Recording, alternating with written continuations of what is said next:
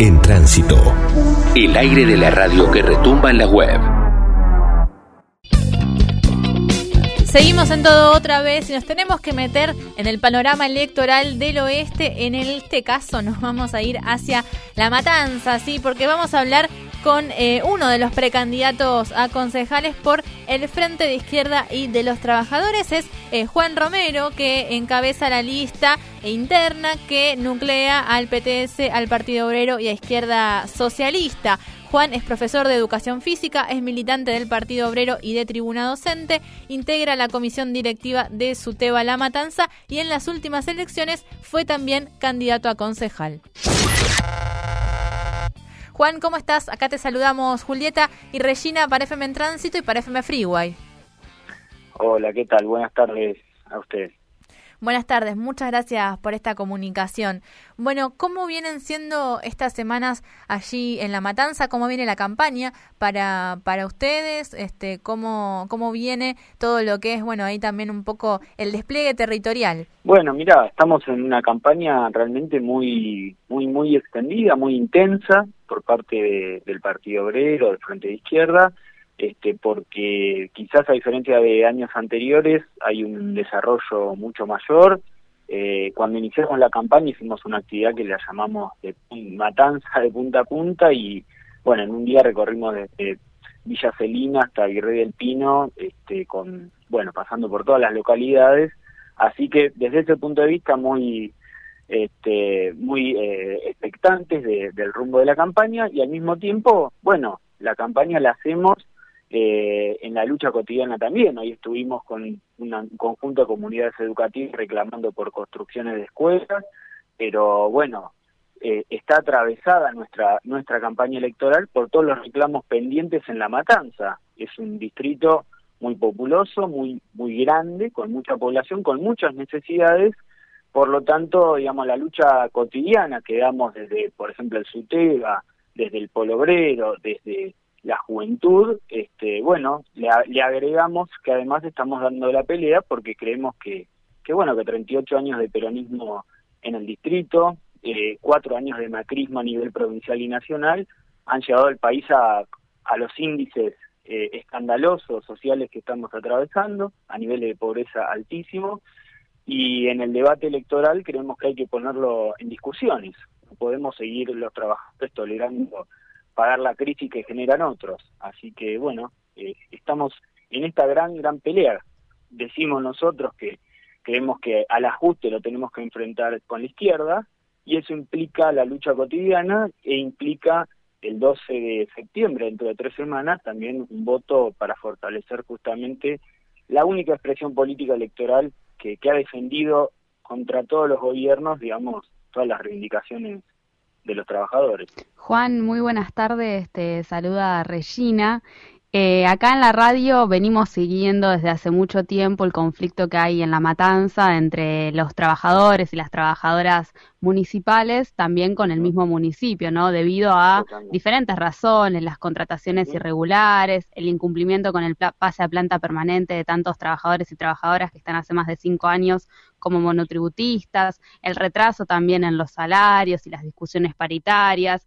Eh, nos parecía interesante pensar, ¿no? Desde desde ustedes, desde el FIT, qué posición tienen eh, al respecto, qué creen que podrían también eh, realizar ¿no? desde el HCD en relación a, este conflicto, a esta situación. Mira, eh, es, muy, es muy buena la pregunta porque hemos desde el Frente Izquierda, hemos venido acompañando cada una de las acciones que decidieron los municipales de la salud, que como ustedes saben, se autoconvocan porque la dirección del sindicato municipal es parte del gobierno. Entonces se sientan eh, a la misma mesa los que deberían estar en distintos lugares del mostrador. Decir, eh, así que todas las acciones, esto que vos mencionabas, la pelea por el pase a planta y la cuestión salarial, la cuestión salarial ha hecho en la matanza que muchos profesionales de la salud se retiren del distrito a trabajar a otros lugares. Tanto los, por ejemplo, salarios de médicos como de enfermeros están por abajo de la línea de pobreza, a los trabajadores que han sido la primera línea de la pandemia, ¿verdad?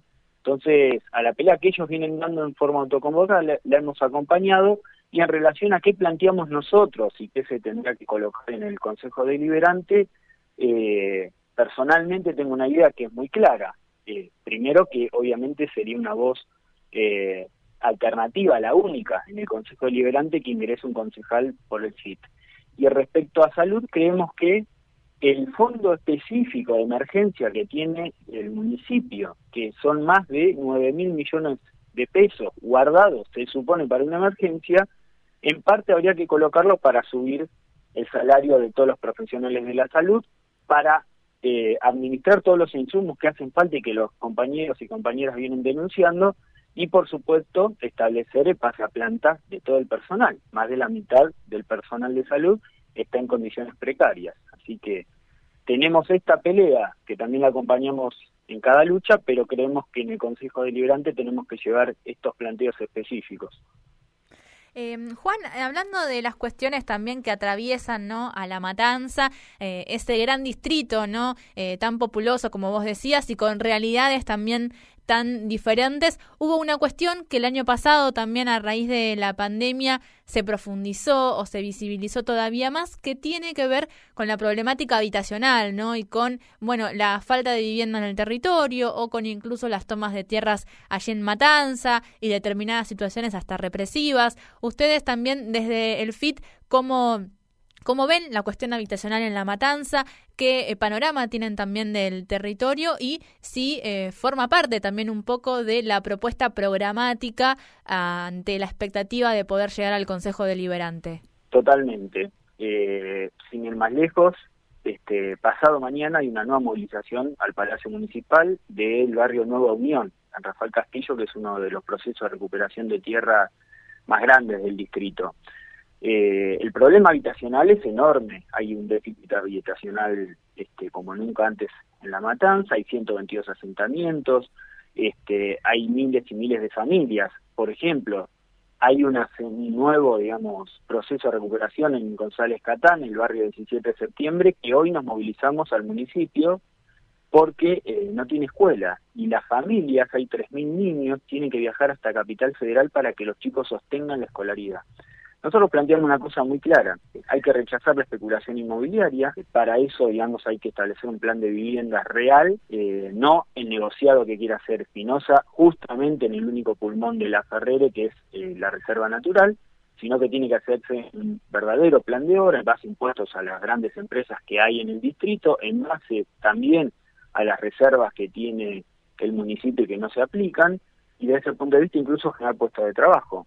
¿Esto se puede hacer? Por supuesto que sí. Y además el municipio tiene procesos de planes de vivienda que los han abandonado, por ejemplo, en, el barrio Los Seigos, como por ejemplo en González Catán. Eh, por lo tanto, creemos que acá el primer problema es que hay que cambiar de orientación social. La tierra y la vivienda no puede estar pensada en función de la especulación de unos vivos. ¿Vieron quién se está por quedar con el plan de viviendas que anunció tan pomposamente Espinosa? Elstein, un grupo parasitario del Estado de muchos años que tiene mucho negociado con el macrismo en Cava, justamente, y que ahora quiere hacerse un negocio junto con Fernando Espinosa en la Ferrere. Por lo tanto, acompañamos los procesos de lucha por vivienda y tierra de todas las comunidades del distrito. Eh, exigimos, por supuesto, eh, que en lugar del hostigamiento que reciben cotidianamente, el Estado aparezca dando soluciones, eh, porque tenemos espacios, y lo prueba el barrio 17 de septiembre, no sé si conocen la experiencia, pero están desde hace solo tres años en una zona que estaba pensada para un basural, incluso para la instalación del CARE, esa otra parte del SEAMSE, eh, y bueno, lo que han desarrollado, yo estuve hace 10 días recorriendo el barrio con, con vecinos y vecinas, porque queremos estamos exigiendo que se establezca un polo educativo ahí, eh, y lo que han hecho en tres años, eh, con el esfuerzo de cada uno de los habitantes del barrio, es, es enorme, es impresionante, es un desarrollo incluso muy serio en términos de cómo trazaron las calles y demás, pero bueno, con la ausencia del Estado y no solo eso, sino hostigamiento policial permanente a las familias. Hay una preocupación que tal vez aparece más en el plano nacional, pero me imagino que quizás con el recorrido en los territorios, cuando se reúnen con las vecinas, con los vecinos en las diferentes recorridas, puede llegar a aparecer o puede llegar a estar esa preocupación y tiene que ver con el acercamiento o no, el alejamiento, mejor dicho, de las generaciones más jóvenes de la política. ¿Cómo observan esa situación? ¿Cómo observan también la, desde los grandes medios, ¿no? Dicen como que hay una, un acercamiento más a estas nuevas derechas, ¿no? ¿Cómo, cómo lo ven eso en, los diferentes territorios? Mira, eh, creo que hay eh, un fenómeno que tiene que ver con el hartazgo, digamos, de, los partidos tradicionales que han llevado al país a esta situación de crisis eh, histórica. Digamos, acá hay una pandemia, nadie puede desconocer semejante fenómeno que tiene impacto social enorme, pero la realidad es que después de 40 años de peronismo en la matanza, pero más en general, porque tu pregunta entiendo que que tiene un alcance, digamos, a una escala más general, eh, bueno, los grandes partidos han defraudado enormemente las expectativas de la juventud. Eh, entonces la juventud va buscando sus propios caminos.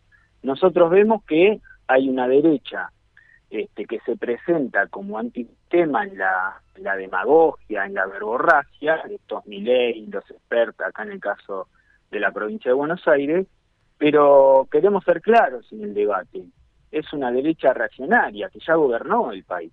Lo gobernó en parte con Macri, lo gobernó con Menem, lo gobernó durante las dictaduras militares y además son partidarios de defender los privilegios por los cuales se instalaron las dictaduras militares acá. La segunda candidata en la lista de Javier Milei es una defensora de genocida, es una derecha reaccionaria, ultraliberal, que, digamos, en cualquier eh, función de gobierno que pudieran tener, van a agredir a los derechos de los trabajadores, las trabajadoras y de la juventud. Queremos dar ese debate, porque nosotros pensamos que la rebeldía de la juventud, que no se va a someter a, un estado de cosas tan deplorable como expectativa, como proyecto para su vida, tiene que ser canalizada positivamente a través de la izquierda. Desde ese punto de vista vemos en la matanza, eh, bueno, una cantidad de, pibes, de pibas que se suman, eh, que es muy importante no sé si ustedes han podido ver, pero el acampe que llevó adelante la juventud del Polo Obrero junto con otras organizaciones en el Ministerio de Educación exigiendo computadoras y internet para poder seguir estudiando ha sido de más de 10.000 chicos. Eh, así que creemos que hay ahí, digamos, un valor enorme en la juventud. Creemos que hay que dar la pelea para que eh, se canalice a través de, de posiciones de izquierda a los partidos tradicionales del sistema que han digamos, realmente evaluado las expectativas de, de toda una generación y desde ese punto de vista estamos en esa pelea. Estamos hablando con Juan Romero, el es precandidato a concejal por el Frente de Izquierda de los Trabajadores en La Matanza. Juan, decíamos al principio cuando te presentábamos que sos docente, que sos parte también de su tema La Matanza y hace algunos cuantos meses ya en un contexto todavía no de, de regreso ahí a la presencialidad habían hecho un relevamiento por escuelas del distrito, no dando cuenta por ahí de las condiciones de infraestructura infraestructura, de las escuelas que no habían podido regresar a, este esquema de semipresencialidad. ¿Cómo sigue no la cuestión educativa allí en La Matanza? ¿Qué es de lo que ustedes tienen noción respecto a la situación tanto de, infraestructura como de otras problemáticas que se estén dando eh, ahora no en las escuelas? Mira, respecto a la, a la cuestión de la presencialidad más específicamente, eh, ha sido una presencialidad muy defectuosa, es decir, no había, se, inició sin las condiciones requeridas en términos sanitarios, en términos edilicios, y continúa así durante todo este periodo. Lo que se sostiene se sostiene sobre la base del esfuerzo de docentes y alumnos y las familias. Es decir, tenemos nosotros hasta una semana antes del receso invernal, el 80% de las escuelas del distrito no habían sido revisadas en la parte de la calefacción, por lo tanto no se podían encender estufas. Imagínense, no es que no se resolvieron los problemas estratégicos edilicios, no se había enviado al gasista a que revise, porque por el plan jurisdiccional, que es la normativa, tenían que hacerlo al 80% de los establecimientos educativos. Estamos en ese nivel. Eh, por lo tanto, fue una eh, presencialidad muy defectuosa y muy parcial, porque si no en los medios a veces surge la idea de que hay presencialidad y como si hubiera a clase, y cuando uno se pone a indagar en las familias niños o adolescentes, sobre todo en secundaria, ¿a cuánto van a la escuela? Y bueno, se va a dar cuenta que, que van que una semana y otra no, van en algunos casos una vez cada dos meses, porque por ejemplo, en el caso de las escuelas de Virrey del Pino, que parte de lo que reclamamos hoy en el municipio tiene que ver con eso, tenemos eh, un nivel de hacinamiento, una cantidad de matrícula por escuela, dado que ningún gobierno planificó y construyó más escuelas en función de la densidad demográfica que siga desarrollando, eh, tenemos escuelas que tienen eh, tantas secciones, tanta cantidad de alumnos por, por sección, que bueno, la presencialidad era que venías un lunes y después pasaban dos meses hasta que volvías a ir si eras alumno, imagínense. Estamos exigiendo eso que nos parece que es gravísimo. Si en marzo, ojalá, pudiéramos estar en condiciones de que haya una presencialidad total, vamos a tener el drama social que ya va a significar salir de esta pandemia, con lo que está dejando, y vamos a tener el drama de que no van a caber los alumnos en, por ejemplo, la escuela primaria 88, que está en el kilómetro 47, la última escuela del distrito, que tiene 2.000 alumnos, en una escuela pensada para 600. Así la 106, que es la del barrio Mercedes-Benz, así la escuela rural, histórica escuela rural, yo trabajé muchos años ahí, la primaria 135, que históricamente, yo cuando daba clase hace, les digo, seis años, no hace 20. Tenía quizás ocho alumnos, diez alumnos, ahora están con 30 alumnos en cada salón, con salones pensados por una escuela rural, que es para 15 alumnos. Bueno, esta realidad en Virrey del Pino sobre todo es generalizada. Y si no construyen escuelas y no hay un plan de construcción de escuelas nuevo, porque nos juntamos con las autoridades para exigir y no lo tienen, en marzo nuevamente los niños van a ver vulnerado su derecho a la educación. Eh, por eso estamos denunciando fuertemente y hay una responsabilidad del gobierno provincial de Kicillof que llegó diciendo que acababa el ajuste y no construye escuelas. Hay una responsabilidad del gobierno de Espinosa que tiene el fondo educativo, que es una partida específica que es millonaria, para que se den una idea, son más de mil millones de pesos por año. Una escuela entera vale 120 millones de pesos según los presupuestos del gobierno y no lo aplica. Por eso lo estamos denunciando fuertemente, porque no puede ser que en este contexto no utilice esos fondos que además no sabemos para qué los están usando. Eh, por lo tanto, vemos una situación muy grave, pero va a ser más grave aún cuando haya presencialidad total. Y lo queremos decir ahora, y, y lo venimos denunciando desde antes, porque no queremos que salte, digamos, el problema cuando ya tendríamos que tener la solución. Tuvieron un año y medio para arreglar escuelas casi sin eh, alumnos en los establecimientos, no lo hicieron. Ahora todavía estamos a unos meses antes del inicio del ciclo lectivo del año que viene. Si no, se habla para los medios, se habla para la tribuna, pero cuando uno va a la realidad lo que se encuentra es una crisis educativa este, realmente como nunca antes se había visto. Y en relación al trabajo a las posibilidades de trabajo, ¿cómo, cómo encontrás la, la, situación en la matanza? ¿Cuáles son las demandas de las vecinas, de los vecinos? Eh, el gobierno el año pasado se ufanaba mucho ¿no? De, del ingreso familiar de emergencia, del pago del IFE, pero bueno, fueron dos cuotas eh, y, que, y ahí quedó. Ah, se lanzaron en este año algunos programas con la pretensión de incluir a sectores por ahí más jóvenes. Sin embargo, eh, bueno, sabemos que, que, después de este año y medio de pandemia, eh, si bien algunos números muestran una cierta recuperación, hay un, hay un gran, hay una gran búsqueda de, de empleo en diferentes lugares. ¿Cómo lo ves ahí en la matanza? Bueno, vos viste, empiezo por lo último que decía, esta recuperación de la que se jactan es el rebote, como dicen en economía, es una figura poco fea, pero del gato muerto. Lo que rebota, rebota porque se cayó tan abajo, no significa un desarrollo. Eh, yo lo escuché a Espinosa decir que se crearon 238 mil puestos de trabajo. Fantasea, eh, engaña a la población. No hay nada de eso. Lo que hay es un nivel de desocupación récord. Y en La Matanza, según un estudio del Observatorio de la Universidad de La Matanza, tenemos el nivel de precarización laboral más alto de la provincia de Buenos Aires, está arriba del 60%.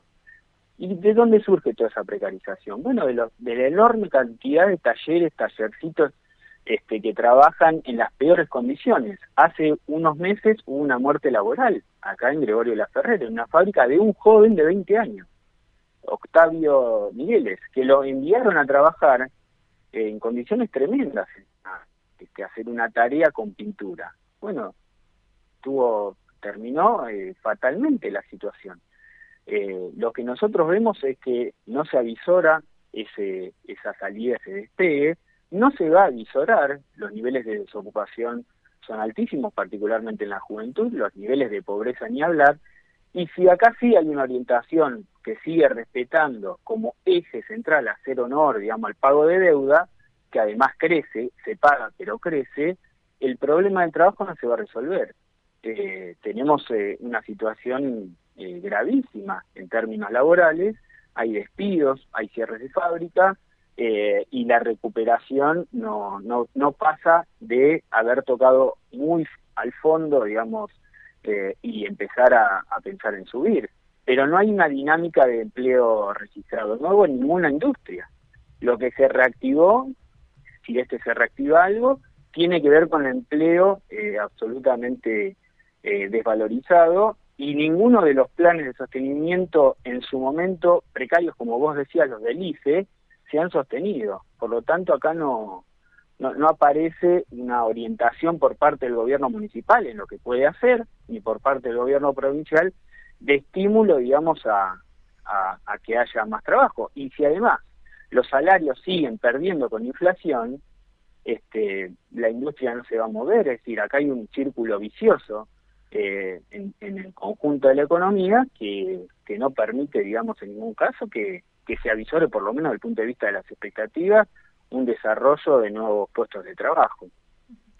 Juan, te agradecemos mucho por la comunicación. Este, está bueno también poder ir haciendo este recorrido que estamos haciendo, ¿no? Con los diferentes candidatos, candidatas aquí en los municipios del oeste, así que seguramente ya pisando ahí el 12 de septiembre, las paso, te estaremos volviendo a molestar y a consultar.